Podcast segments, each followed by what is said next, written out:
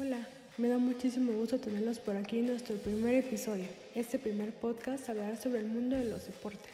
Bueno, hoy hablaremos sobre uno en especial, el voleibol, y conoceremos cómo la ética llega a la cancha junto con este gran deporte. Para comenzar me gustaría que conectaran con su niño interior, apasionado por algún deporte que tengan escondido por ahí. Es importante que lo traigan a su mente y más adelante les diré el porqué. El mundo del entretenimiento es muy grande. Hay personas que dedican su tiempo en ciertas actividades, mientras otras disfrutan una tarde sentada en la comodidad de su hogar presenciando de algún partido. Aquellos que ven el deporte como algo más que un simple juego. Y tal vez tú, quien ahora me escuchas, puede ser esa persona que acabo de describir. Pero bien, Ahora llegamos al punto en donde aparece la ética. ¿Te has preguntado cómo esos deportistas, quienes tú ves del otro lado de la pantalla, logran llegar a sus objetivos sin pasar por alto la ética dando el primer paso a su cancha de juego? Los deportistas no solamente entrenan y se preparan físicamente, sino también mentalmente. Y esto engloba muchísimas cosas, pero no seré yo quien te dé esa respuesta.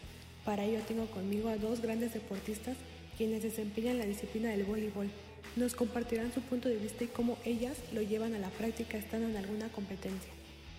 Hola, mi nombre es Jacqueline Ventura, tengo 20 años y actualmente soy integrante del equipo representativo de voleibol de la Universidad de Anáhuac. Bien, pues creo que para mí la ética se ve de muchas maneras. Eh, primeramente, porque soy fiel creyente de que un deportista no es nada si no tiene ética.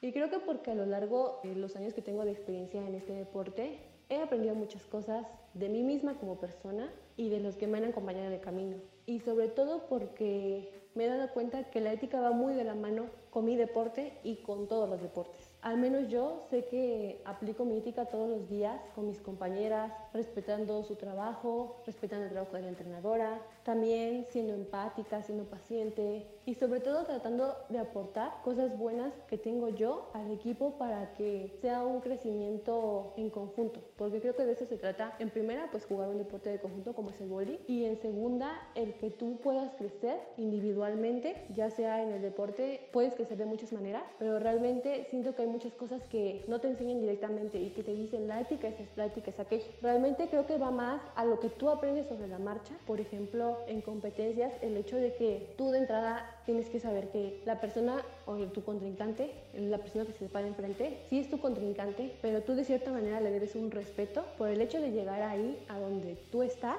porque tú no sabes el esfuerzo que esa persona hizo, porque tú no sabes todo lo que le tocó vivir en un entrenamiento, en una competencia, en lo que sea. Y es parte de ser agradecido y de poder aplicar todos tus valores a respetar al enfrente, a respetar a la persona con la que juegas, incluso a respetar a la persona que es el árbitro, por ejemplo. Creo que ahí aplicas mucho de tus valores y habla muy bien de ti, de lo que has aprendido y de los principios que tienes, no nada más para cuando juegas, incluso hasta para cuando saludas a alguien de tu equipo, para cuando saludas a alguien del cuerpo técnico. Y creo que ahora que estoy en, la universidad es también mucho este sentido de identidad, de que yo, que sé que represento a una institución, a una universidad, tengo que llevar siempre mi ética como un banderín por delante, porque no nada más es lo que represento yo. A toda una institución que confía en ti, que sabe que tú vas a desempeñar un buen papel y que más que nada sabe que estás ahí porque eres una persona que tiene principios, que tiene valores y que definitivamente los vas a aplicar al juego, al estudio y en este caso, como decía, en especial en mi deporte, que siento que me ha enseñado muchos principios éticos y que me ha dejado pues un legado muy importante en cuanto a lo que yo soy como persona.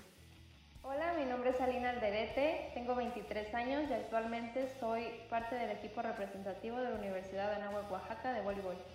Para mí, la ética en el deporte al momento de competir principalmente es el cumplimiento de las normas propias del juego y del grupo, mientras que las segundas están relacionadas más a factores personales, como lo son mi forma de comportarme ante el árbitro, con mis compañeros o dirigirme hacia mi entrenadora. Al igual que cada uno de los miembros tiene una relación conmigo, yo tengo una relación con ellos y esa debe de ser basada en la ética y en los valores, con respeto, con dignidad y sobre todo apoyando cada una de las actitudes que tienen mis compañeras sin reprocharle más nada si sale algo mal, sino simplemente reconociendo el error y apoyándolas en todo momento para así forjar pues los valores dentro de la cancha y fuera de la cancha, no importa cuál haya sido el resultado o cuál vaya a ser, y apoyándonos unas con otras.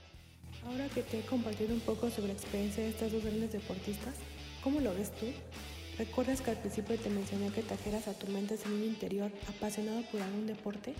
Bien, ahora es momento de que lo acompañes a esa gran competencia de la que tanto te ha estado hablando y le hagas notar cómo puede llevar a la ética de la mano con su deporte.